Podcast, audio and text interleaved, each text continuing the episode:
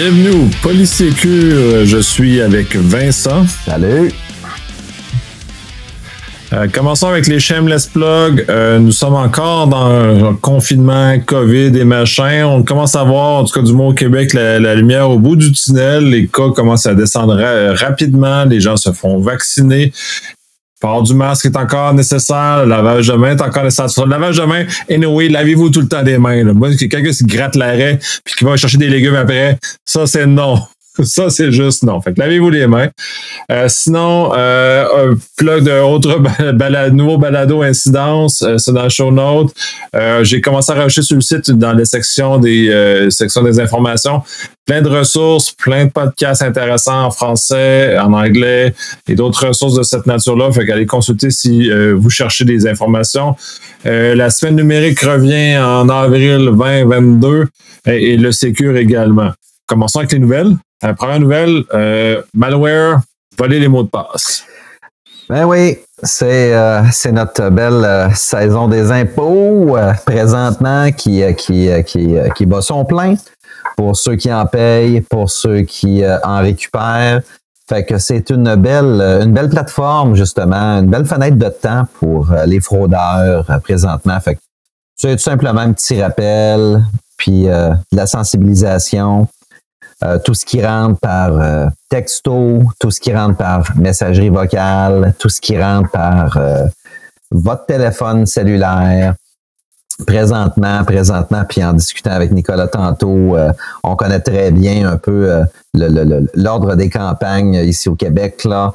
la première étant que le, le fisc canadien a euh, déployé un dossier à votre nom à la GRC pour toutes sortes de raisons.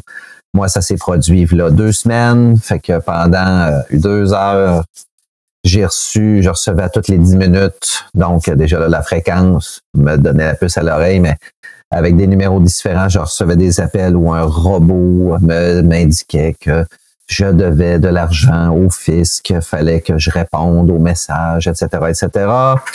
Euh, depuis la semaine de... Mais, mais, mais tu sais, le fisc, là, ils veulent pas te faire peur, ils veulent ton argent. Fait qu'ils vont pas, ils vont pas te faire peur, là. Ils veulent juste que tu donnes de l'argent. Fait que, tu sais, ces techniques-là, tu sais, soyez, soyez méfiants. Si, le, si le fisc a vraiment, euh, ils sont pas méchants, là. Ils ont toutes les capacités de venir chercher de l'argent dans vos poches, là. Euh, ils déclareront pas des gros, la, la GRC, la police, tu sais, c'est, euh, ils ont, des moyens beaucoup plus soft et efficaces à aller euh, drainer l'argent. Puis vous savez, les TVA, Radio-Canada, puis maintenant euh, le fil nouveau à Nouveau Télé, ils font, les, ils font leur campagne de sensibilisation sous forme de nouvelles à chaque année. Ça, ça revient. La chaîne d'approvisionnement d'une communication entre une autorité fédérale, provinciale et son citoyen va toujours démarrer par probablement une belle lettre qui sort d'une HP 4000 euh, avec système d'insertion et de timbrage et de livrer par Post Canada dans votre boîte aux lettres euh, jusqu'à la visite d'un agent euh, des services blablabla. Bla, bla. Si vous répondez pas, peut-être même un appel, puis un appel où ça, le, le, le, l'appelant. Ça va être vraiment très bien identifié et avec une, une bonne grosse voix, avec un bon gros ton. Malgré que ces temps-ci, j'ai l'impression qu'au niveau des appels, ils iront pas jusque-là, étant donné que c'est des, des belles méthodes aussi pour les pirates. Mais la chaîne d'approvisionnement va commencer par une lettre. On va commencer par vous informer jusqu'à éventuellement faire déplacer un agent chez vous pour, pour être un petit peu plus, euh, pour avoir votre adhésion, disons-le comme ça, votre adhésion puis une très bonne compréhension de votre part. Les autres campagnes présentement, on achète en ligne. On est en confinement. Donc, euh, augmentation justement euh, des, je dirais pas des plateformes, mais du modèle de consommation. Hein, on achète en ligne, donc texto de Post Canada qui rentre vous disant qu'un colis, euh, pour pouvoir le récupérer, sans manquer d'informations. Donc, ils veulent capturer des informations supplémentaires sur votre cas pour faire quoi? Ben, allez voler votre argent.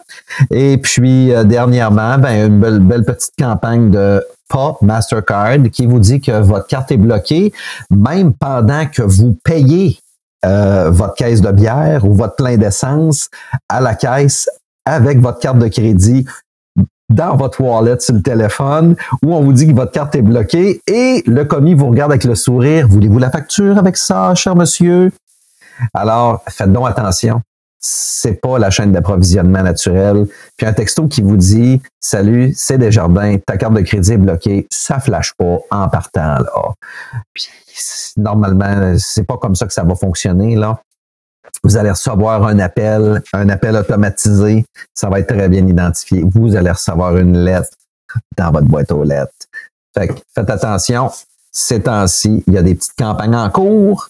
Alors, euh, protégez-vous, soyez vigilants, soyez alerte. Puis dans ces conditions-là, du moment que votre identité semble être le mot-clé, ça ou vos informations de crédit, quand ça semble être le mot-clé, justement, des informations euh, dans les communications, ben, c'est pas le temps de dire, c'est le temps de dire non tout de suite. Moi, ma, politique, c'est, je dis pas non tout de suite, mais je dis pas oui trop vite non plus. Mais dans ces conditions-là, on parle de mon identité et de mon argent, ben c'est non en partant. Point barre. Alors, c'est mon modus Entre autres, puis ouais, puis pour discuter parce que euh, avec ma compagnie, j'ai j'ai l'occasion de parler plus régulièrement que le, citoyen normal avec euh, autant l'agence du revenu provincial que fédéral. Euh, généralement, quand il t'appelle, la façon de, de s'identifier, peut-être justement savoir que c'est vraiment eux autres. Euh, quand ils te visitent, ils ont même des badges qui les distinguent. Il y a une panoplie de structures, puis euh, de toute apparence, avec les années, ont commencé à être de plus en plus formés. Donc, ils vont aborder les gens avec une structure ou une façon qui, euh, justement, ça, ça a désarmé cette présomption-là, qui sont potentiellement les fraudeurs. Fait qu'ils ont toutes des structures. Puis même, ils vont aller jusqu'à euh, inciter les gens à appeler sur le numéro, sur le site web de Revenu Québec ou Revenu, euh, Revenu Canada pour pouvoir justement, avec le numéro, l'extension de la personne, justement qu'on puisse remonter à la bonne personne, et ainsi de suite. Y a des structures comme ça qui sont effectivement très efficaces. Euh, les institutions financières, ben, fiez-vous donc sur l'application que vous installez sur votre téléphone ou fiez donc aller voir sur leur site pas le maudit URL qu'ils nous fournissent dans le texto, qui est généralement piégé en plus. Puis de mémoire, je pense que Desjardins a comme directive de justement ne pas envoyer aucun URL dans ses communications. Fait qu'ils ne demanderont jamais de cliquer dans un URL d'aucune façon, à moins qu'on soit déjà dans leur site, là, on s'entend, mais dans une communication non sollicitée, il n'y a pas de lien, il n'y a pas d'éléments comme ça qui, qui favorisent les gens à aller cliquer et justement euh, prendre un comportement qu'on on incite les gens à ne pas faire pour justement les tromper. Fait que euh, soyez, soyez dès que dès, qu'il y a des indications comme ça, c'est bad. C'est, vraiment c'est pas dans les structures de communication de ces entreprises et de, de, de, de, notre bon gouvernement. Euh, sinon, basculons à une autre nouvelle. Celle-là, peut-être un peu plus triste, on va dire. Là. Fuite de données chez Post Canada. Il y aurait 950 000 euh, noms de clients, de, en tout cas de, ce que j'en comprends, qui auraient fuité. Oui, effectivement. C'est, c'est, euh, on parle de 950 000. Bon, c'est un chiffron, là. Probablement que c'est entre 950 000 et 1 million euh, de, de, de, de, fournisseurs et clients euh, de Post Canada qui, qui, qui ont reçu des colis de 44 entreprises. On parle entre 2016 et 2019.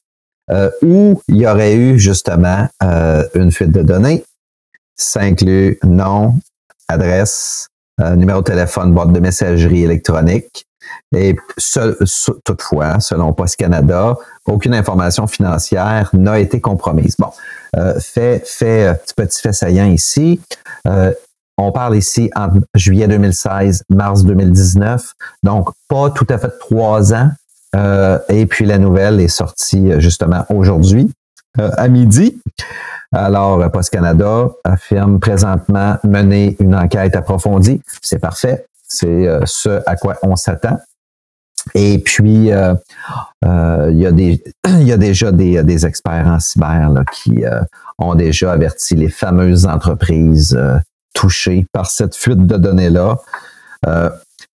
On parle ici d'une compagnie, là, Comport Communications, qui est responsable de la gestion des données des manifestes d'expédition d'Air Canada, pardon, de Post Canada, qui semble être dans la loupe. Donc, un dossier à suivre ici. Euh, je sais que Post Canada possède nos informations, mais nos informations pour la livraison. J'ai pas acheté dernièrement de service de Post Canada. Euh, par contre, ben, il y a des entreprises, vous le savez, euh, utilisent les services de Post Canada justement pour euh, soit des, euh, des, des, machines à timbre qui sont au sein de leur entreprise, de la facturation, que ce soit d'eau ou mensuel, pour la récupération et le, transfert des colis, le transport des colis, pardon. alors, 950 000 personnes ben, on dit, oui, c'est beaucoup. Non, c'est pas beaucoup, mais c'est euh, un trentième, euh, un, trente, un trente, un trente-cinquième de la population canadienne. Euh, fait que le ratio est assez gros, si vous voulez mon avis pour moi. Là. Si on parle de 44 entreprises qui sont touchées là-dedans. Ça fait beaucoup de monde. Ouais, ben ça, c'est. Ouais, toujours un peu plate d'entendre ça, ces, ces fuites de données-là.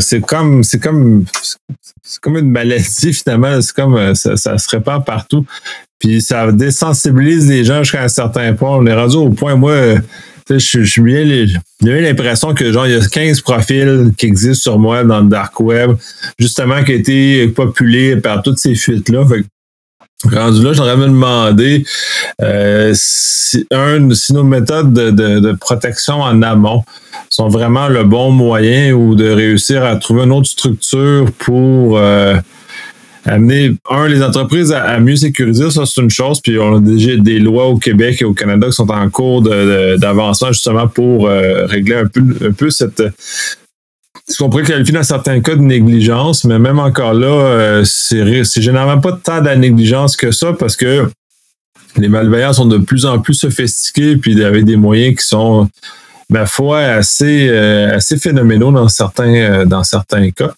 Donc mais rendu là, je sais je sais plus quoi faire avec ça. À part avoir une, une, une surveillance de crédit ce que j'ai, ne pas tomber dans les pièges quand j'ai du spam ou qu'on dit qu'on m'a filmé à mon insu. Là, euh, je, tombe pas dans, les, dans, ces pièges-là, là, mais au-delà de au-delà de ça, euh, d'aider mes, euh, mes proches.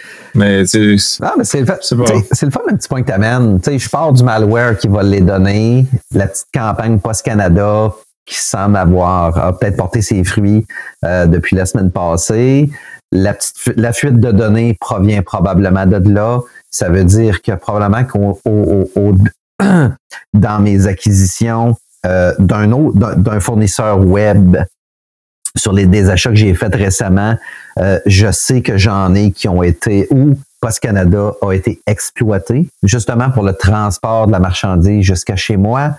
Peut-être qu'une des compagnies provenant de là euh, a obtenu justement mes informations, nom, adresse, courriel, euh, numéro de téléphone.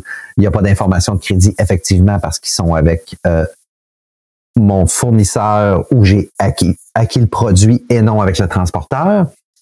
Fait que ça se peut que ça provienne de là, effectivement. Tu sais, c'est, pas, pas quelque chose qui me surprend, mais là où je voulais en venir, ta question est bonne. Euh, de quelle façon on doit travailler pour, de quelle façon on doit aborder le thème justement pour mieux sécuriser ça? Je pense qu'il faut que ça se fasse à deux niveaux.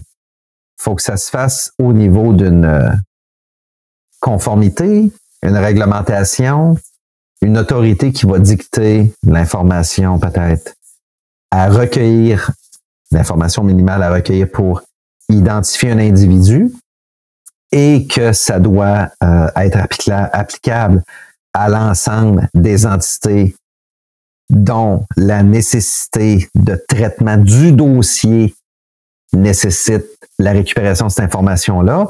Donc, cadrer le minimum d'informations permis et requis. Puis deux, je pense que l'autre élément fondateur de tout ça, c'est l'individu en lui-même. C'est l'éducation, la sensibilisation. Mais encore là, euh, il y a des compagnies qui vont être perverses euh, dans ces dossiers-là, vont vouloir recueillir beaucoup plus d'informations.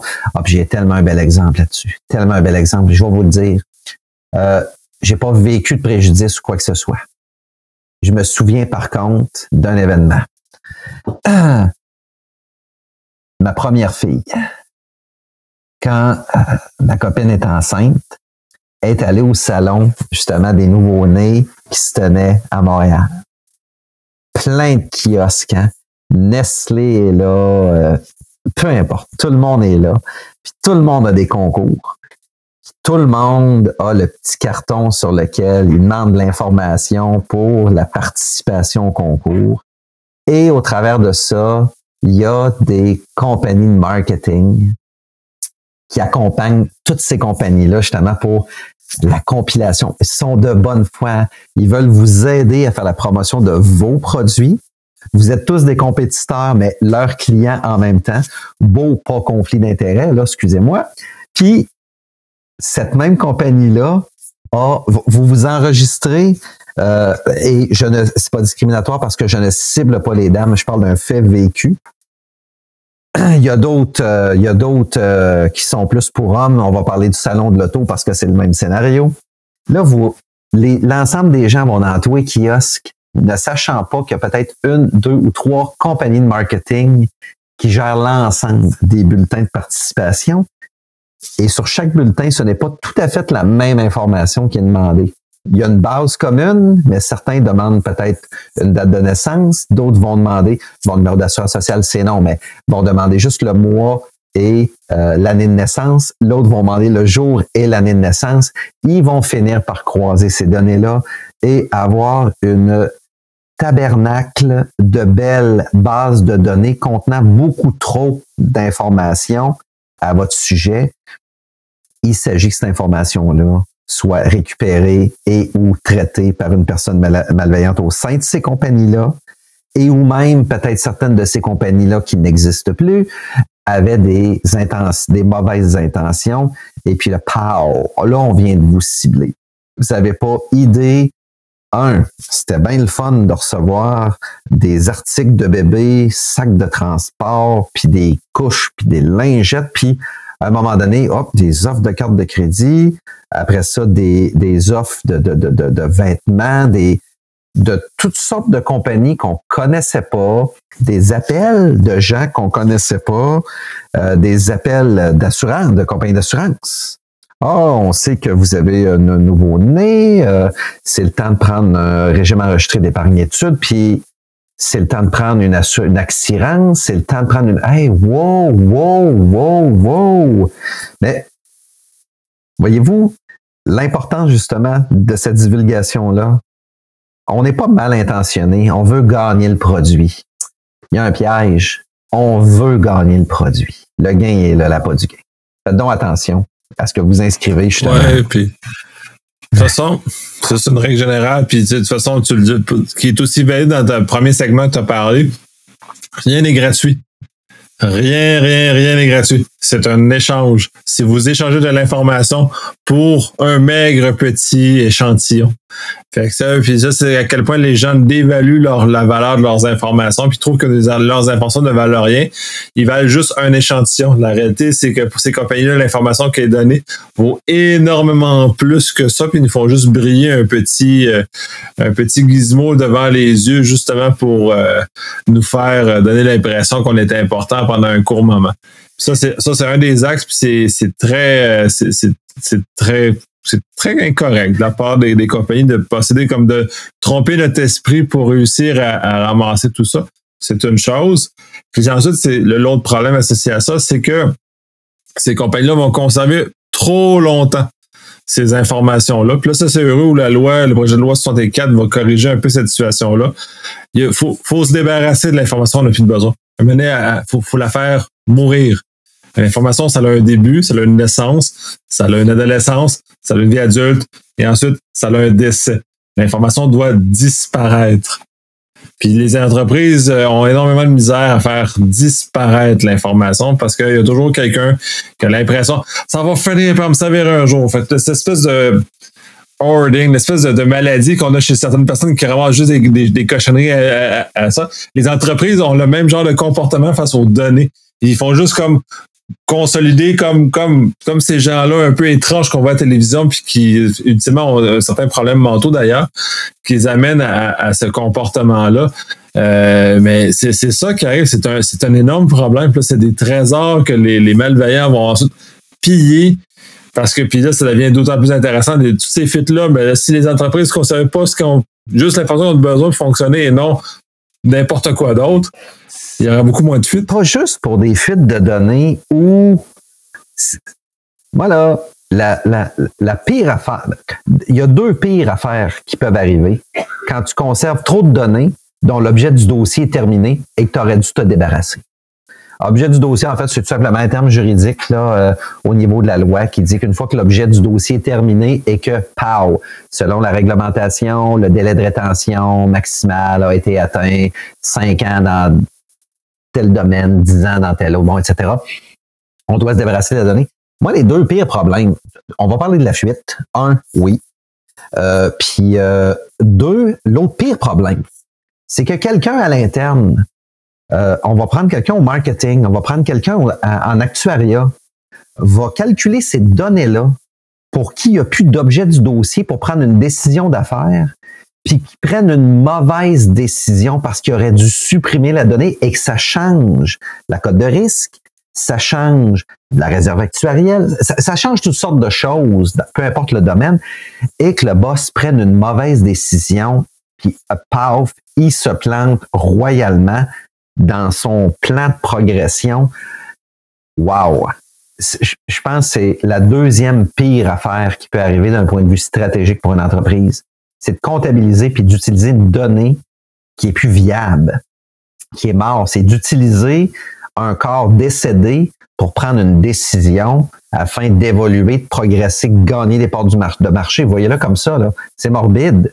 Mais vous avez un corps, euh, un corps décédé sur lequel vous prenez des décisions, ça n'aurait pas dû apparaître justement dans vos indicateurs. Mais bon, c'est la deuxième pire chose qui peut arriver aussi. Ben, l'intégrité de la donnée est très importante. Puis justement, quand elle est passée de date, elle est plus intègre, elle est moisie, la donnée. Là, fait qu'il faut, la, faut justement s'en débarrasser, comme quand on a des aliments moisis. Ça, c'est une chose. Puis l'autre aspect, puis là, tu as, effleuré un peu aussi prise de décision sur de la donnée qui est moisie. Mais ensuite, tu as tout le, fait du AI, le, machine learning qui va apprendre basé sur des données moisies aussi, ce qui va faire donner des qui va faire de l'aide à la décision qui est des mauvaises, des mauvais indicateurs, des mauvaises informations qui vont finir par euh, euh, nuire à l'entreprise, nuire à la décision des gestionnaires, nuire à ah! tout ça aussi. Es-tu en train de dire qu'on va droguer nos, nos, intelligences artificielles avec la donnée, avec du champignon moisi? Ça me fait penser, tu vois, c'est exactement l'image que j'ai. Savez-vous quoi? Désolé de l'image, mais ce qui sort de la bouche d'un drogué, c'est pas toujours cohérent, puis ça n'a pas toujours de l'allure. Votre AI, si vous l'empoisonnez, ben c'est du poison qui va, c'est du venin qui va sortir là. Ça, ça, ça, ça, aura pas de bonne, ça aura pas de bons résultats là. Nécessairement, effectivement, j'aime bien où l'image s'en va parce qu'effectivement, c'est un accident de ma part. Je pensais pas que de parler de cancer, de parler de moisie allait aller jusque-là. Mais effectivement, la donnée moisie vient polluer et empoisonner toute, toute la construction du modèle de, machine learning qui, euh, qui est sous-jacent. Fait qu'effectivement, il y a, il y a un gros, un gros problème avec ça, là, puis des, des problèmes éthiques puis de, sociétales très importants qui sont, euh, qui sont liés à ça. Là, euh, oui.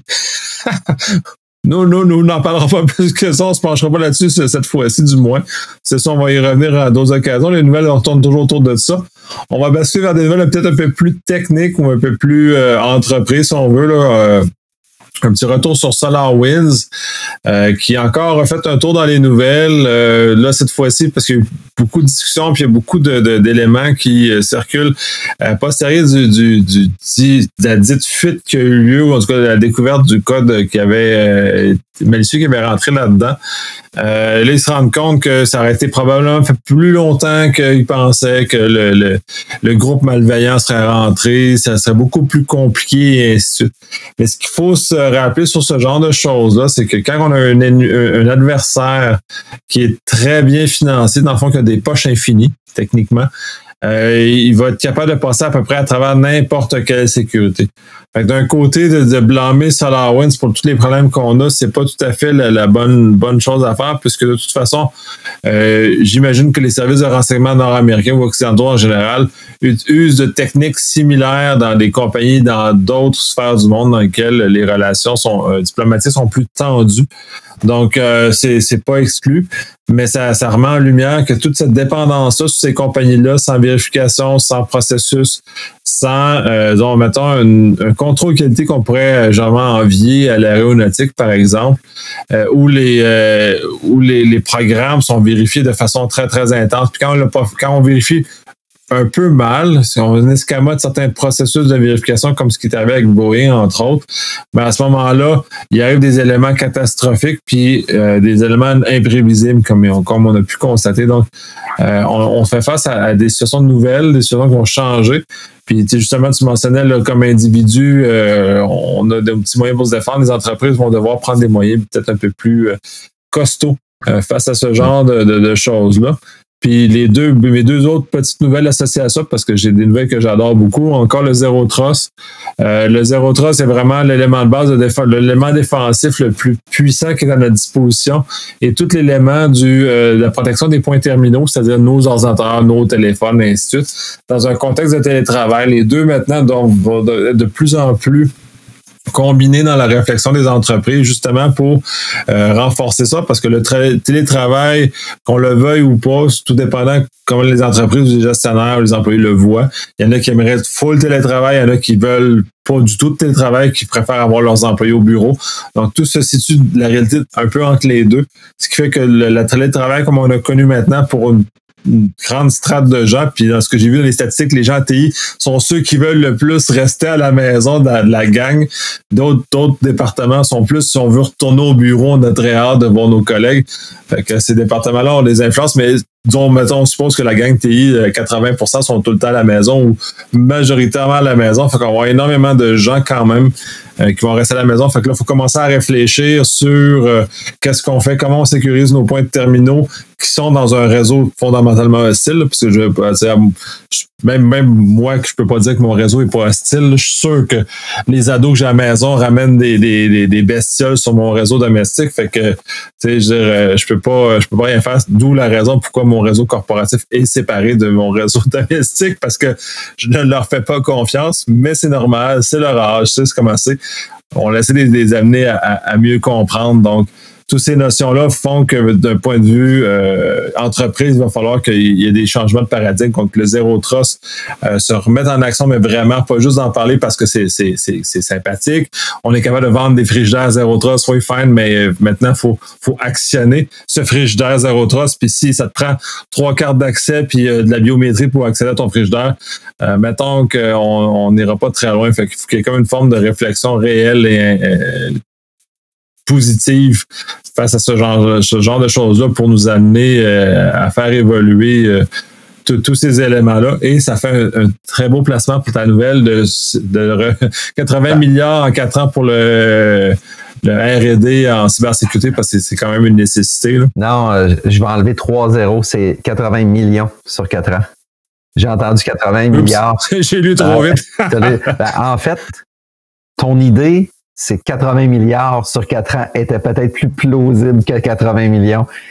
Je me, je me, je m'opposerai pas à ça. Euh, cet argent-là, va, cet argent-là va, va être pris très bien dépensé, j'ai l'impression, par les euh, entreprises de recherche et développement.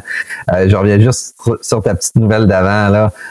Ton, activer ton frigidaire, là, trois mots de passe, biométrie, carte d'accès, puis char parqué à la bonne place, là, avec euh, la petite puce dans l'asphalte, puis ton char à la limite, là. Mais euh, euh, pour moi, c'est de la gestion de changement. C'est de la gestion de changement, puis pas, juste, pas, au niveau des employés, gestion de changement au niveau aussi de la, direction, des dirigeants. faut, faut à un moment donné adhérer que les, les, les méthodes des personnes mal intentionnées lorsqu'ils veulent votre argent, vont déployer, sont capables de déployer énormément d'efforts, d'agilité, de subtilité et d'innovation. À un moment donné, il faut juste adhérer que ça prend peut-être un blindage autour de la porte blindée qui se trouve à 500 mètres dans l'océan, à quelque part, pour avoir l'assurance que euh, euh, euh, c'est plus que de l'imagination que ça va prendre, mais ça va prendre quelqu'un avec un sous-marin pour aller ouvrir la porte. C'est pas tout le monde qui a des sous-marins. C'est tout simplement ça que je veux dire. Là. ça prend de la gestion de changement, ça prend de l'adhésion, ça prend aussi la reconnaissance du problème. Il faut reconnaître que faut être, faut être aussi, sinon plus, agile et innovateur que ces gens-là. Mais bon, c'est, la façon dont je vois ça, c'est ça. Tout, à fait, effectivement, c'est faut changer. Les ennemis ont changé. Ceux qui ne veulent notre argent ou là, nous, nous voler notre argent ont changé. Donc, d'ignorer la nature de ce changement-là, c'est ne pas se faire du bien. Je sais qu'au niveau des entreprises, ils ont beaucoup de misère à adapter leur euh, stratégie pour euh, pour justement faire face à cette nouvelle menace-là. Puis ça revient souvent dans, mes fils de nouvelles, justement, les, les quatre mythes les, plus grands du, je suis trop petit, j'ai une cyberassurance, euh, j'ai pas d'informations. Et tous ces données, toutes ces informations-là, puis celle-là, puis ça vaut pour les entreprises, mais ça vaut aussi pour les individus. Qu'on entend des, des, des, prétextes similaires que ça. La réalité, c'est non. Le voleur, s'il y a de la chose à voler, il va le voler. Fait que si vous, vous avez rien à cacher, vous avez seulement à cacher votre argent. C'est minimalement. Vos, vos, avoirs sont à protéger parce que s'ils s'enfuient avec ceci, vous êtes un petit peu dans un petit peu dans le chemou. Puis pour avoir vécu des, des, euh, des cas mineurs, de, cas de vol, carte de crédit, vol de certains de mes comptes de médias sociaux, euh, c'est un c'est un, un aria de ramener, c'est pénalisant. C'est pas j'ai ma vie pas gâchée, c'est pas la fin de ma vie. Mais tu sais, le, le, le, le mois que j'ai perdu de travail à essayer de réparer tous les dommages qui ont été causés. C'est un mois qui, qui dans ma vie, n'est pas été très utile, très agréable. Donc, si on peut sauver ce genre de choses-là comme individu ou comme compagnie, euh, puis là, en compagnie, on parle de, des fois de dizaines de millions de dollars qui sont investis à nettoyer des, incidents. Hey, mais? Je vais, je, vais, changement. Je vais reprendre exactement ce que tu as dit, là. Euh, tu as dit que tu as réparé les affaires qui t'ont été, qui t'ont été volées. Euh, moi, je vais ramener les gens sur Terre. Hein? Ça a été volé. T'as beau avoir réparé, ça a été volé, c'est maintenu volé, là. Les compagnies qui font, qui se font voler des identifiants, qui se font voler des données, rançongicialiser des données. Vous avez beau vous dire, ouais, mais j'ai une assurance. L'assurance prévoit quoi? Faites attention, là. Il y a beaucoup de questions d'assurance cyber depuis deux, trois ans, là. Et depuis l'année passée, je sais et je sais très bien que ça commence à se raffiner auprès des compagnies d'assurance qui offrent ce type de produit-là. S'il y a des gens qui, euh, qui sont des chefs d'entreprise, qui nous écoutent, qui ont de la donnée euh, à protéger, euh, qui veulent souscrire à ce type de produit-là, et que vous êtes très intelligent, je sais que vous êtes très intelligent. Euh, prêchez par l'exemple dans ces dossiers-là. Offrez des démonstrations, demandez des démonstrations de ces compagnies-là par des exemples. Je me fais rançongicialiser mon répertoire de brevets. Je suis une compagnie de brevets. Je fais du développement, je fais de la recherche, j'invente. Je vous invoque. J'ai besoin de vos services allez-y par l'exemple. Vous allez être en mesure de tester chacune des clauses qui sont prévues à vos contrats. Testez-les vos contrats. Je suis un auditeur de carrière. Moi, je, je suis Thomas. Rien ne m'est plus tangible que le vrai crise de test. Permettez-moi ce langage. Testez-les vos contrats. Des fois, vous allez avoir des mauvaises surprises. Je vous l'ai dit, hein? Les contrats et les clauses se raffinent en cyberassurance. Il y a, euh, puis comme Nicolas l'a dit, il s'est fait voler des comptes. Il n'a pas réparé ses comptes, il n'a pas rétabli, il n'a pas ci, il n'a pas ça. Il, a, il est revenu à une situation normale, mais il reste qu'il se les ait fait voler. Sont encore volés. avec l'élément ponctuel où il se les est fait voler. Ça va être la même chose pour vous autres. Quand vous allez vous faire voler, je vais appeler ça cyber-voler, je vais utiliser le pléonasme cyber-voler, vous avez beau revenir à la normale à un moment donné, accompagné de votre cyberassureur et de leurs experts, puis faites attention, ça se peut que ce soit eux autres qui décident de choisir les experts, puis c'est pas des experts que vous voulez avoir chez vous, mais peu importe. Testez vos clauses, testez. Mais sachez que vous avez été volé, vous demeurez volé. Arrêtez cela là. Pensez pas que ah, j'ai récupéré mes données. Non, non, ils ont été volés. Ils sont demeurés volés, sont à quelque part. Elles vont être vendues. En fait, elles vont être très grandement fragmentées. Elles vont être diluées. Elles vont être, on, parle de dos passoire, Monique. Elles vont être diluées, vos données, de façon à être revendues sur toutes sortes de formes plusieurs fois. Peut-être que certains de ces bandits-là vont, vont avoir la rançon, vont vous dire on, a supprimé les données puis euh, euh, on vous donne la, clé d'accès pour déchiffrer. Peut-être, peut-être, peut-être. Mais vous, vous, vous, vous parlez un bandit là. Mais vos données ont été volées. Peu importe, lorsque vous êtes rétabli, les données sont encore volées. Ça s'arrête là. OK? Est-ce que c'est clair? Vous m'avez compris? Maintenant, vous avez de la cyberassurance. C'est pour vous accompagner dans le processus. Le processus de détection le processus de, confinement, le processus de qu'est-ce qu'il faut faire? Jusqu'à revenir à la normale, et puis toutes les solutions, toutes les décisions que vous devez prendre.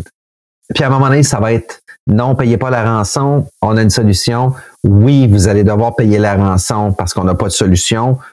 Trois, on n'a plus de données, vous voulez pas payer la rançon, qu'est-ce que vous êtes en mesure de faire? C'est pas mal les trois éléments. En fait, c'est pas mal les, trois décisions auxquelles vous allez faire face. Mais sachez ceci, vos données sont volées. Elles demeurent volées maintenant tout jamais. Point barre. Première des choses. Alors, testez-les, vos assurances. Il y en a des très bons. Il y en a jusqu'à dernièrement pour avoir participé à quelques séminaires étaient très, très peu coûteuses. C'était un nouveau monde. C'était une nouvelle assurance. Quand je dis qu'ils se raffinent, c'est qu'ils se rendent compte, les assureurs, ça coûte beaucoup de sous opérer l'activation de cette assurance-là auprès d'une entité parce qu'ils partent, ces compagnies-là, des fois ne vous connaissent pas, partent dans le néant, puis des fois, ça vous a coûté 20, 30, 50, 100 000 pièces sur deux, trois ans.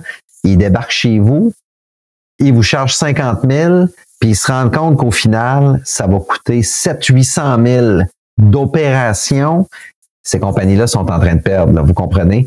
Quand je dis qu'ils sont raffinés, c'est qu'ils connaissent maintenant le modèle, connaissent les risques, connaissent les opérations, sont très bons en passant. Ils sont bons. Faites leur confiance, mais testez-les.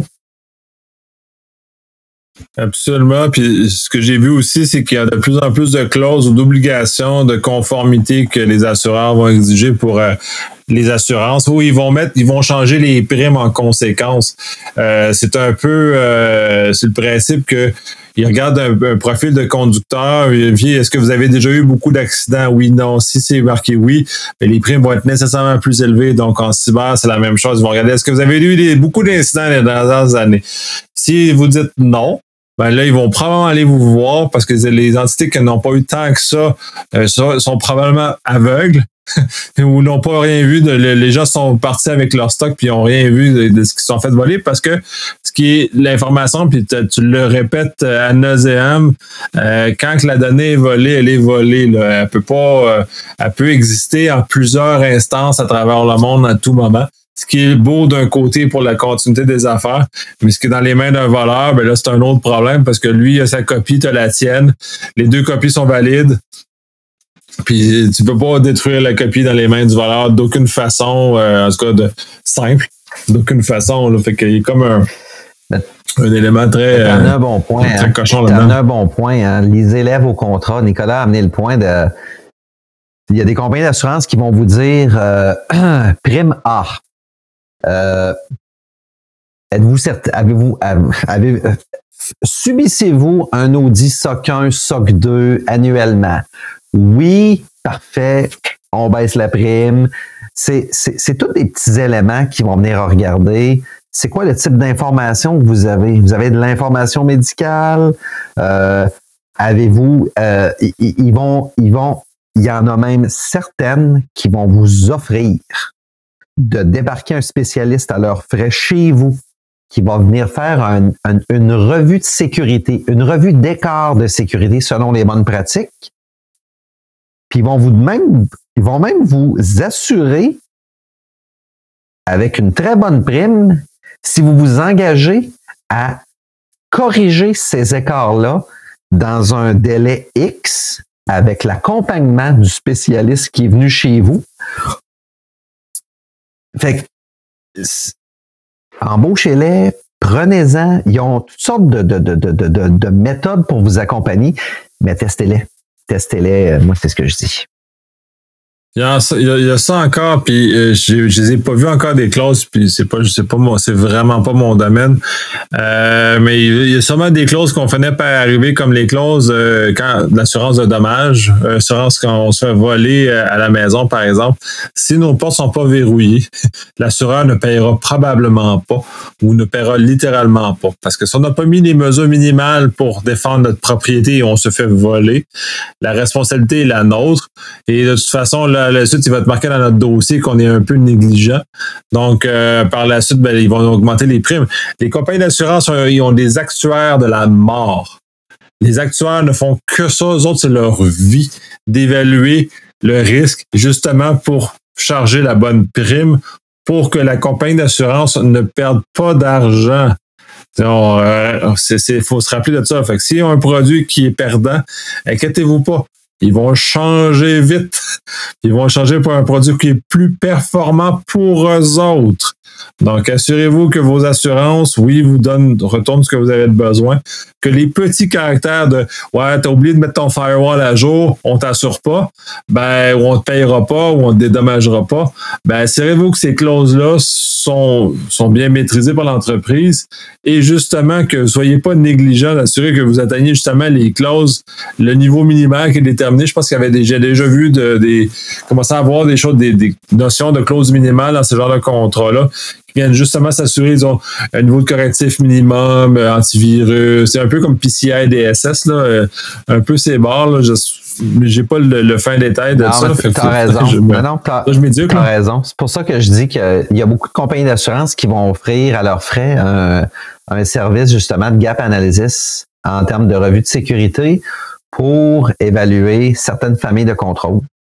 Puis euh, ça vous donne un rapport. Ça vous donne un rapport, puis euh, pas avec une opinion, là. Ça vous donne un rapport où on vous donne vos faiblesses puis les recettes pour les corriger.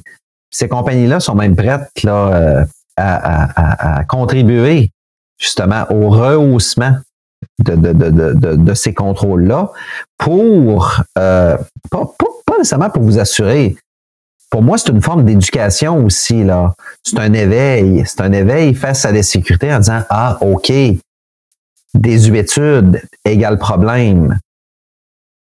Ben oui, désuétude égale problème. On l'a décelé, puis c'est pas complexe à corriger. Ça coûte des sous. C'est pas complexe, mais ça coûte des sous. Ça coûte des sous, mais vous rehaussez justement votre cote de sécurité en faisant ça.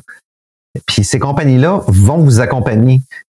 L'autre élément, ces compagnies d'assurance-là, en fait, les assureurs qui offrent ce produit-là pourraient aussi vous exiger une revue périodique pour vous assurer que quand ils se sont présentés et qu'ils vous ont fait des propositions et qu'ils vous ont fait une prime et que vous aviez des correctifs à appliquer, c'est un engagement. Il faut que ça évolue dans le temps.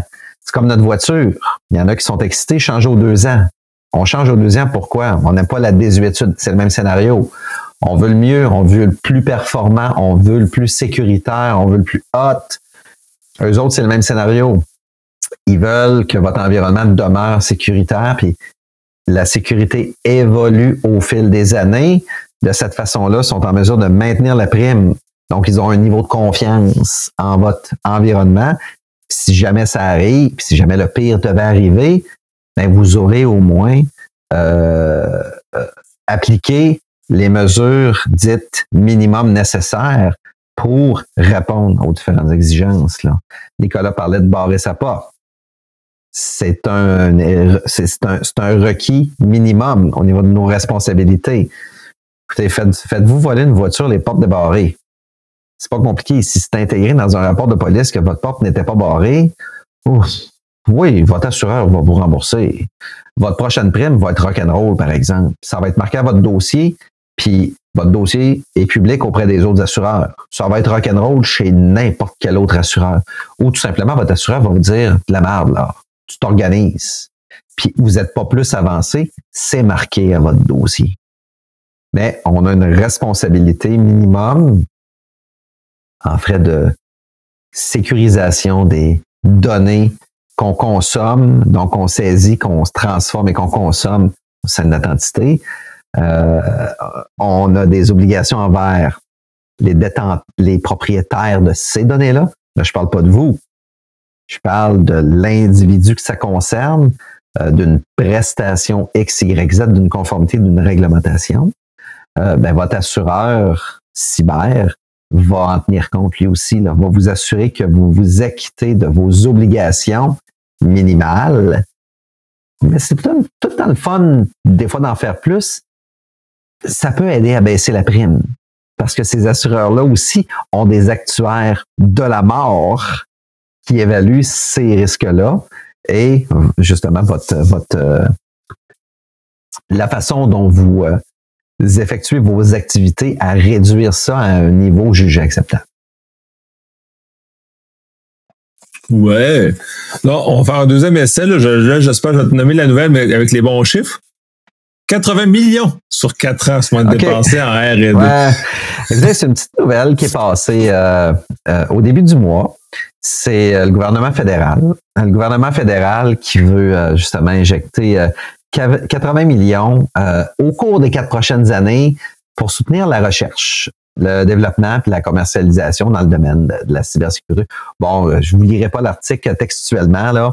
Ben, c'est le ministre de l'Innovation, euh, des Sciences et de l'Industrie qui qui a confirmé cet objectif-là. Là. C'est développé, c'est dans le développement notamment des compétences puis du talent afin de mettre sur pied un réseau d'innovation pour la cybersécurité puis faire du Canada un leader mondial. Bon, je veux pas bâcher personne ici.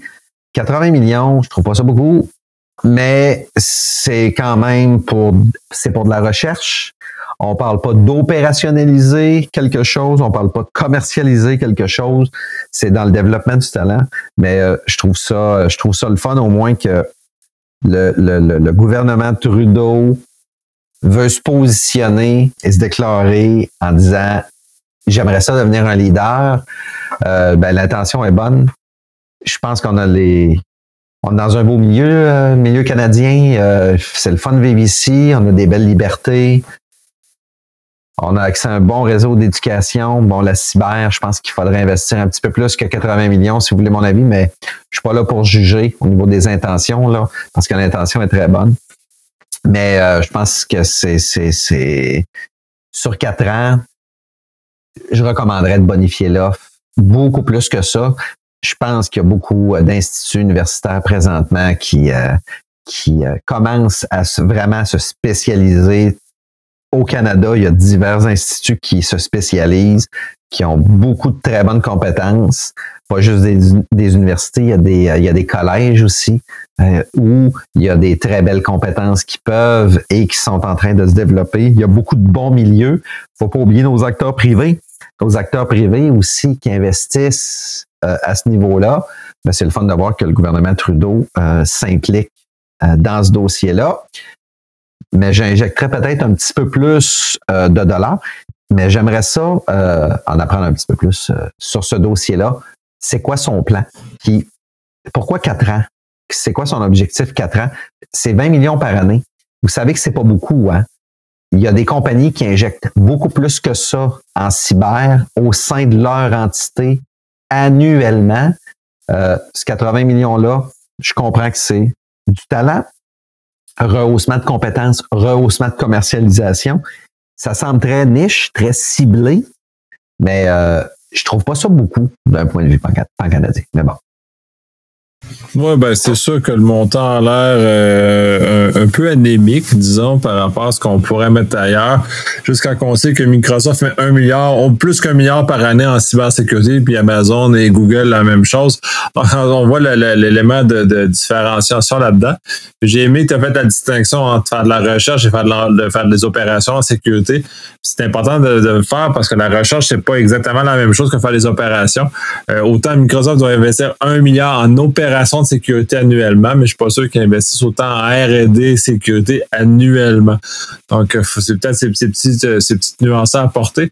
Puis, je sais qu'au niveau canadien, il y a Insecam qui est une espèce de grappe industrielle euh, qui, justement, ramasse un peu tous les, acteurs en cybersécurité, ceux qui font du, R&D des produits, des services qui innovent dans, ce milieu-là vont les rassembler et non les, les, les, consultants qui font juste plugger les fils en cybersécurité ou quel ministre des firewalls. Fait que la différence est importante. Puis le, 80 millions, ça n'a pas aidé les PME à mettre des firewalls à jour dans leurs entreprises, mais sert à une PME de développer le firewall de l'avenir qu'on va vendre partout à travers le monde.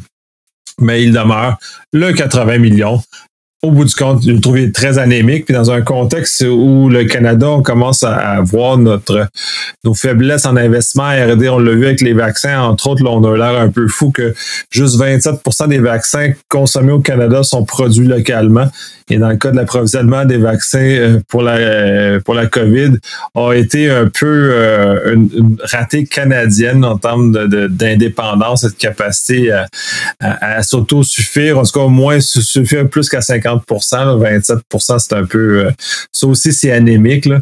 Fait je pense qu'on a on, manque cette culture de d'innover ou d'investir dans l'innovation, je pense qu'il est un peu il y aurait, je pense qu'on aurait boosté, là, avec les cas à booster, là, booster un petit peu, un petit coup de un petit booster ces, ces, investissements-là en cyber parce que c'est l'avenir, mais dans d'autres secteurs aussi, on a besoin de ça.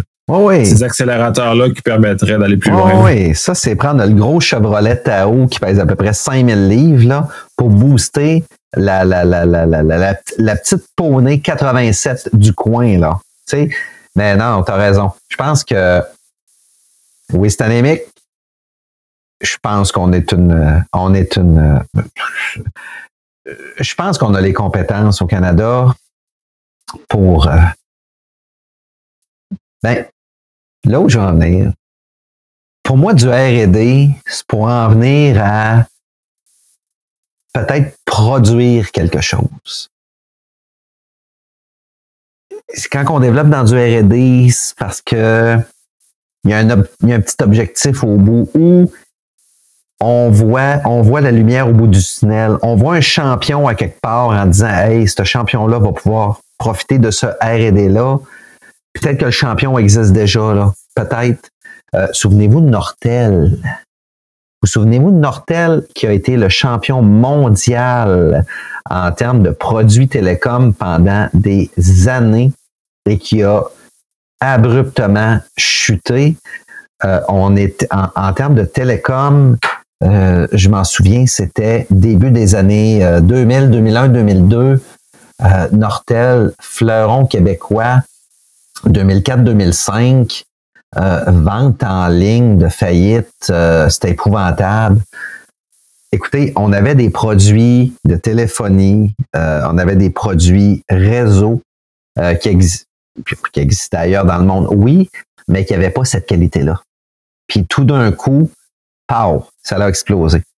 Euh, puis ça s'est effondré. Mais bon, je pense que on demeure tout de même un endroit où les compétences, nos capacités à produire des, euh, des produits révolutionnaires, euh, mauvais marché. Quand je dis mauvais marché, c'est c'est pas c'est pas de la merde là. C'est des produits à prix exorbitant, mais qui sont ultra méga rock'n'roll là. Puis il y a des produits bon marché, euh, donc monsieur, madame tout le monde qui, euh, qui peuvent donc dont ils peuvent faire l'acquisition. Je pense qu'on a une, belle terre fertile pour ça.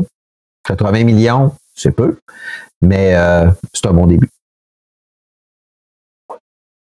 Il faut effectivement commencer quelque part. Si on commence jamais, on n'ira jamais nulle part. Puis effectivement, ça, Nord-Est, c'est une histoire qui, à mon sens, très triste parce qu'on a effectivement, on avait une très belle compagnie à portée mondiale. Puis elle s'est faite euh, pour plusieurs raisons. Puis là, les, euh, les Chinois l'auraient probablement euh, infiltré, il y aurait peu une mauvaise gestion, puis un paquet de choses qui ont fait que ça s'est écroulé. c'est très triste comme, comme compagnie canadienne qui a connu ce sort-là. Mais juste le fait que si on parle de l'infiltration chinoise, euh, ça rappelle aussi que c'est important de, protéger nos secrets parce que euh, là, les Chinois sont, pointés du doigt, mais ce ne sont pas les seuls qui font du vol de l'espionnage industriel. Euh, les Américains sont énormément reconnus aussi dans cet univers-là. Ils sont nos alliés, fait qu'on on, les pointe pas du doigt, mais sont, sont à, certains égards aussi pire qu'on pourrait qualifier que les Chinois, par exemple, ou les Russes ou les, pays européens. Fait tout, ce monde-là, on est dans cet univers-là. C'est important d'avoir la sécurité. Et si on peut même mettre de l'argent à R&D euh, en sécurité pour aider nos propres compagnies à avoir des, produits à la, fine pointe, c'est encore, euh, une situation qui est encore meilleure pour euh, la prospérité du Canada et, des Québécois. Souvenez-vous du premier moteur à réaction. Il y a un beau documentaire sous forme de film avec Dan Aykroyd, où étrangement, le premier moteur à réaction sur la planète a été inventé par les Canadiens, mais étrangement commercialisé par les États-Unis. Belle petite arnaque, mais bon. Oui, fait que, bref. Euh, dernière nouvelle, euh, le chef de la cybersécurité canadienne a fait un appel à protéger contre les rançons logicielles. On a effleuré ça à travers les différentes nouvelles, mais là, cette nouvelle-là vient regrouper un peu, euh, un peu l'ensemble de celles-ci. Oui. On, va revenir sur le pipeline, justement, le pipeline américain qui a, été piraté. Euh, qui a créé tout un, euh, tout un run de marée euh, aux États-Unis, entre autres, mais qui a eu des répercussions un petit peu partout, qui a bien fait les manchettes. Vous, l'avez tous entendu parler. Et ben, le, chef des le chef canadien de la cybersécurité ben martèle justement qu'il faut euh, bien se protéger contre les rançons logiciels. Euh, je pensais la manne présentement, le, fameux rançon logiciel. Soyez alerte. Euh, on a démarré une petite campagne là, au début du podcast ici sur la sensibilisation puis les différentes campagnes. Puis c'est des vagues, hein, les campagnes. Je parlais de Post Canada, là, je parlais de carte de crédit, euh, les fameux appels frauduleux pendant le temps de l'impôt. Il y a toutes sortes de bonnes et mauvaises raisons de démarrer une campagne, mais euh, ce qui était plaisant dans les dernières euh, qui, sont survenus, c'est qu'il y avait tous des thèmes, mais les thèmes donnaient, nous donnaient la puce à l'oreille à ceux qui sont peut-être un peu plus alertes là et au fait de ce qui se passe.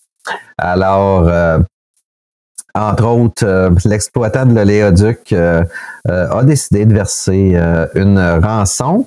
Puis qu'est-ce que j'ai dit tantôt? C'est un rançon logiciel, probablement des données qui ont été volées. Ils ont beau avoir donné une rançon, il se passe quoi?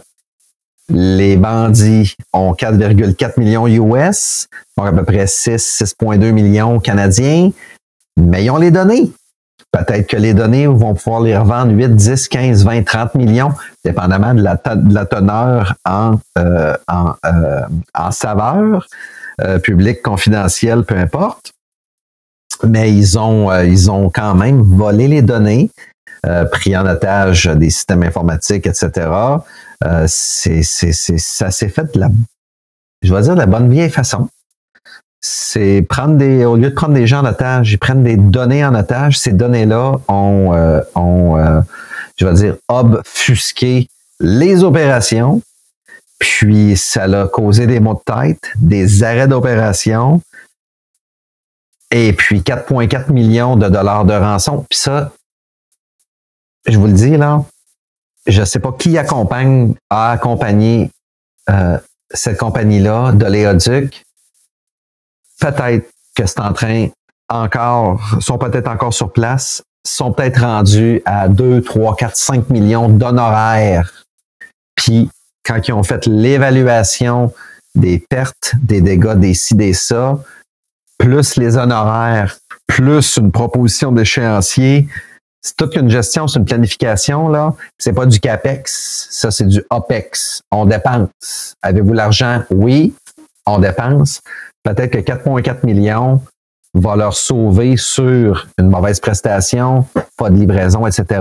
Peut-être qu'ils ont évalué des pertes à 35 millions, puis c'est en train de leur coûter 20 millions au total. Je dis des chiffres au hasard, là. Mais si on décidé de payer, parce qu'ils ont évalué que avec toutes les opérations qu'ils devaient faire, ça allait, ça allait être terrible. Mais bon.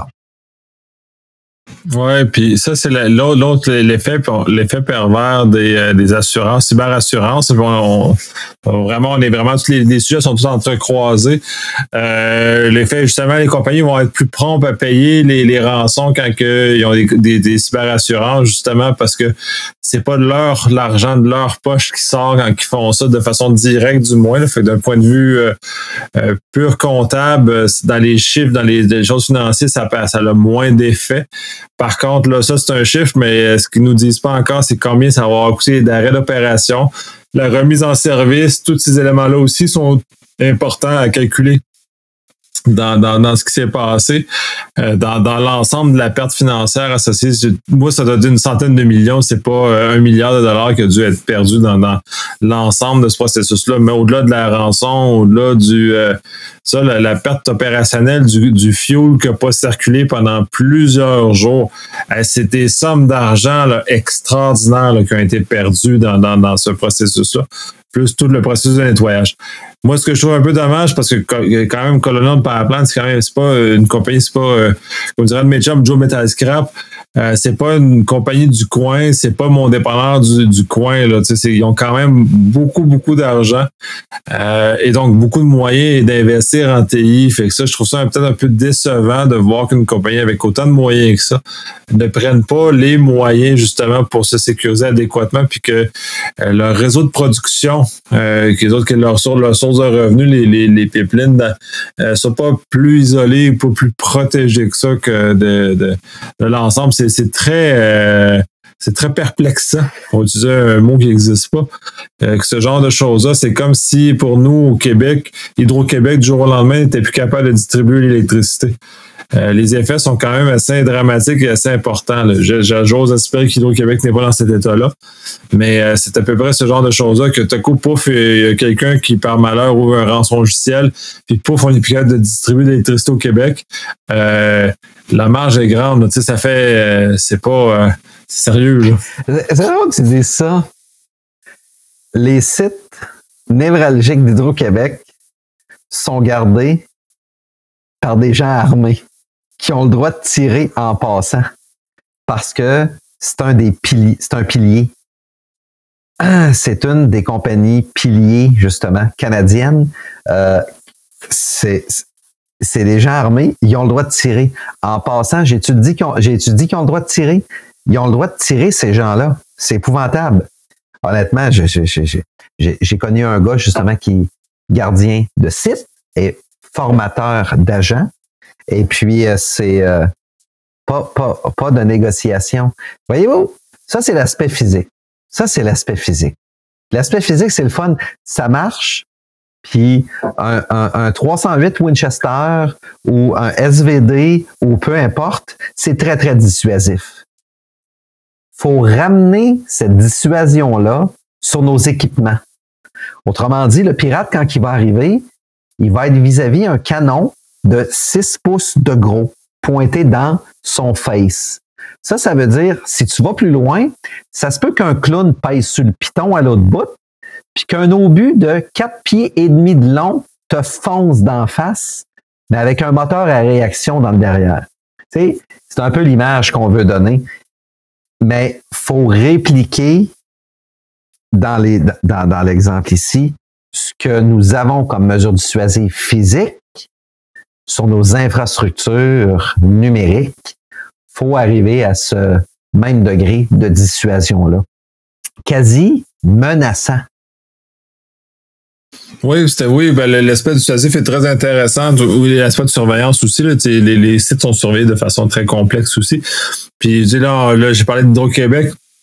Euh, je pense qu'on n'a pas besoin de se, préoccuper qu'un que employé administratif dans une dans la tour d'Hydro-Québec à Montréal clique sur un rançon logiciel puis fasse tomber l'électricité. Le socle d'Hydro-Québec est dans un endroit non divulgué, euh, il est très bien protégé. Euh, non, leur setup, ils ont un setup de la mort. Là. Fait que, tu sais, euh, ils sont, sont pas. Euh, ils ont, ils ont des, des, des, des, des guns coupés, mais virtuels, et ils ont des gars, des équipes très sérieuses en gestion des, euh, de la sécurité chez Hydro-Québec, qui est probablement plus largement supérieur à ce que Colonial Pipeline a. Fait que euh, pour nous, Québécois, c'est une certaine forme de, réassurance qu'on a quand même une compagnie qui, prend ça au sérieux.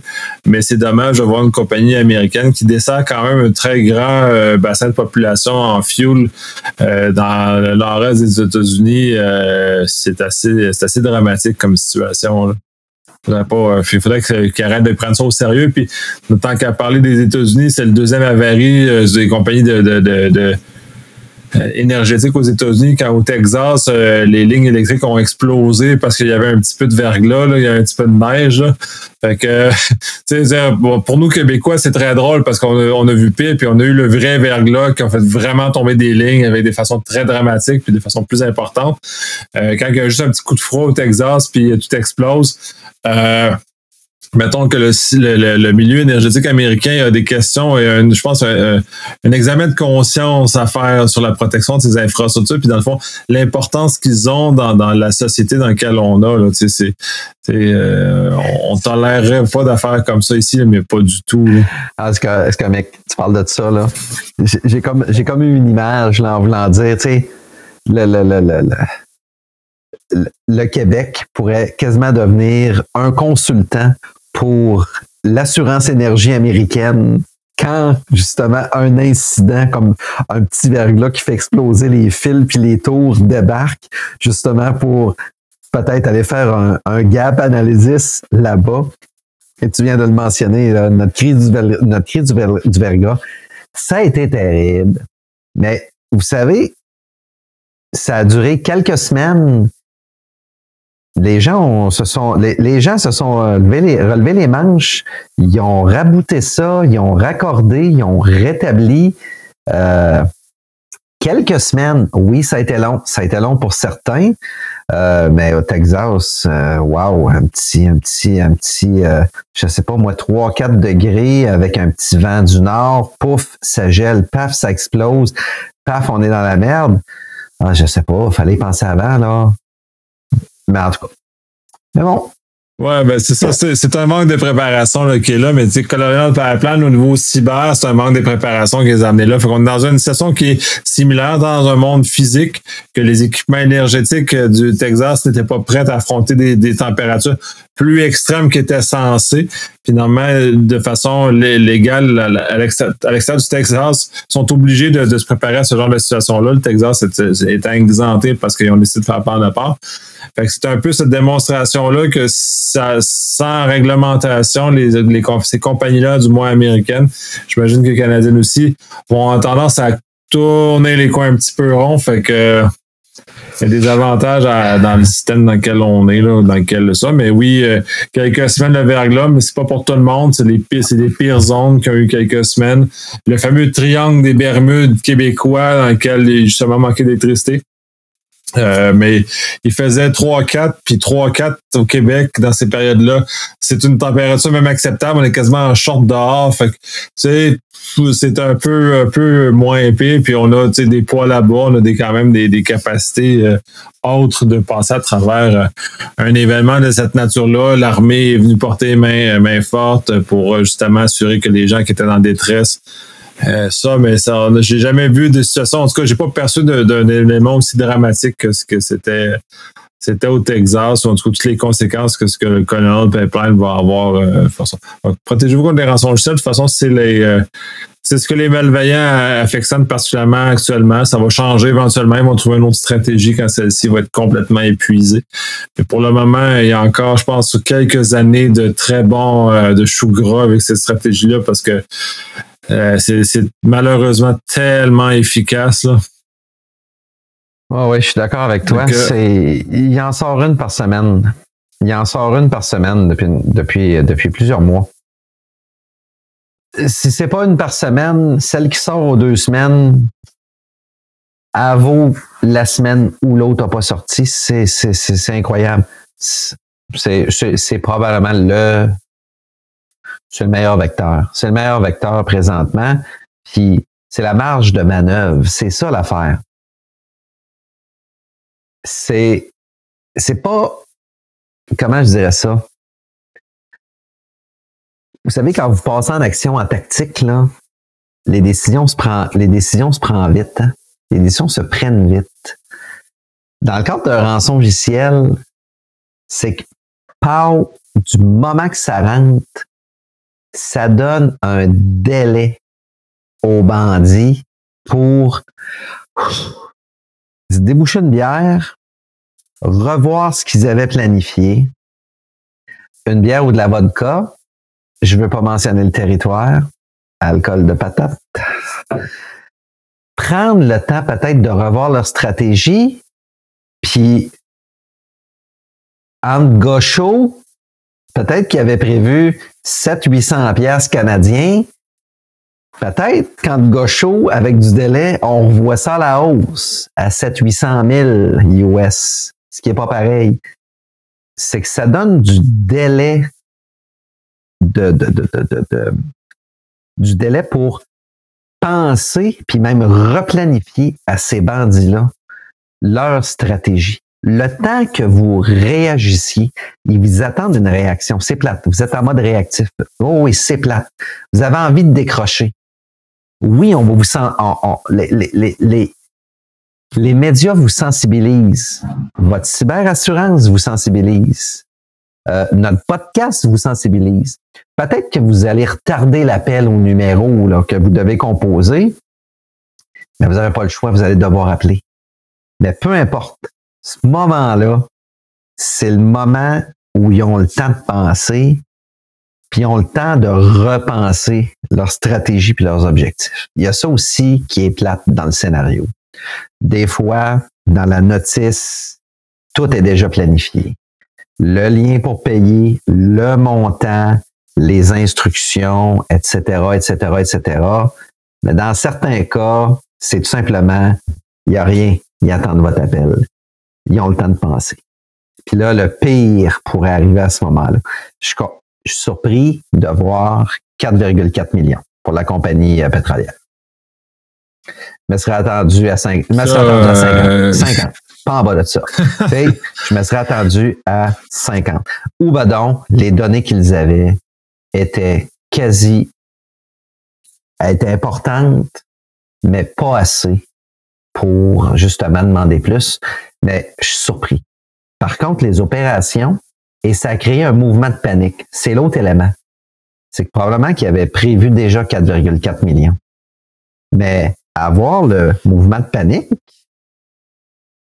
c'est drôle, hein? Moi, je vois 50. Je vois 50 ici, là. Je vois 50.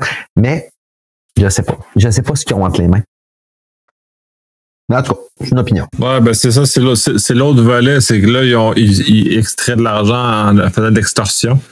Mais ensuite, c'est comment ils vont revendre l'information qu'ils ont réussi à avoir. Mais là, il faut voir aussi toute l'étendue de l'opération policière qui a arrêté les, les infrastructures. Dans leur cas, il y a eu quand même un peu, un peu d'efforts euh, policiers pour euh, intervenir.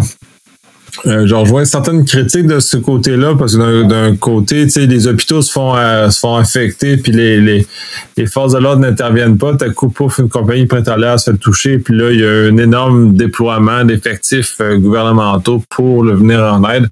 Je trouve ça un peu injuste parce que les hôpitaux, c'est quand même des vies humaines, même si le pétrole est quand même une notion importante euh, point de vue énergétique. Euh, c'est juste que là, euh, c'est une, drôle de message que ça l'envoie parce que dans les deux cas, on pourrait, euh, dans jusqu'à certains cas, là, sans égard à, ce qui est fait vraiment, plaider que Colonial était négligente. Euh, si c'est le cas, ben là, pourquoi on va mettre de l'argent des contribuables américains pour venir aider une compagnie qui a, qui a finalement été négligente. Là, c'est, dans le fond, c'est comme du. On va, je dire un gros mot, là, c'est du BS pour des compagnies. Là. Oh, oui. Ah, écoute, là-dessus, là, tu as amplement raison. Là. C'est, c'est, en fait, c'est, c'est aberrant, c'est arrogant, c'est même pervers narcissique. C'est comme, comme dire, moi, le service que j'offre est essentiel. Oh oui, je me suis fait avoir. Le, le, le, petit monsieur, madame, euh, tout le monde va payer pour ça. C'est, euh, écoute, c'est narcissique euh, puis égocentrique en maudit comme, euh, comme attitude. Hey, souviens-toi de, souviens-toi de BP. Tu viens de BP avec le trou qu'ils ont fait, qu'ils ont pas bouché. Ça a pris des mois, ben des mois, des semaines.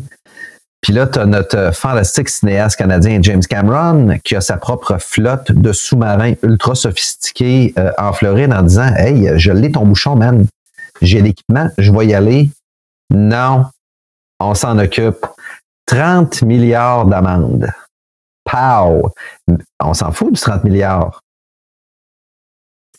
C'est la cochonnerie qui s'est produit dans le fond. Tu sais, ça, même si c'est la même cochonnerie, c'est comme de dire, c'est comme le je m'en foutisme. C'est ça qui c'est ça qui m'agace dans ce dossier-là. Il y a un je m'en foutisme qui s'installe en voulant dire, vous n'avez besoin de notre pétrole, peu importe ce qu'on fait, vous allez payer pour. On a fait une erreur, vous allez payer pour. Puis en plus de payer pour, on va augmenter les prix euh, pour les prochains mois aux pompes à essence, point barre. C'est, c'est, euh, de l'arnaque. Mais bon, c'est une autre forme de bandit. Effectivement, je, rejoins beaucoup ce que tu dis. On va conclure là-dessus. Ça fait quand même déjà une heure et quart qu'on jase. On avait vraiment pas beaucoup de sujets, mais beaucoup de jus à donner sur ces sujets-là. Euh, on les a encore, encore euh, complètement euh, brassés, ce qui est encore très agréable. moi, je vais, je vais souhaiter une bonne semaine, puis c'est cela. Ben, je vais vous souhaiter une bonne semaine, moi aussi. Le beau temps s'en vient. Préparez vos piscines, lavez vos mains. Faites votre gazon, arrachez vos pissenlits, mettez vos pneus d'été, puis amusez-vous. Puis euh, c'est pas parce que les terrasses rouges qu'il faut courir vers les terrasses. Arrêtez de baver. C'est pas une liberté, les terrasses. Le COVID est encore là. Protégez-vous. Vous avez pris des nouvelles habitudes. Elles sont bonnes, vos nouvelles habitudes. Salut! Ouais, c'est pas, c'est pas un prétexte pour vous lécher la face, là. Restez quand même un minimum de distanciation. Salut!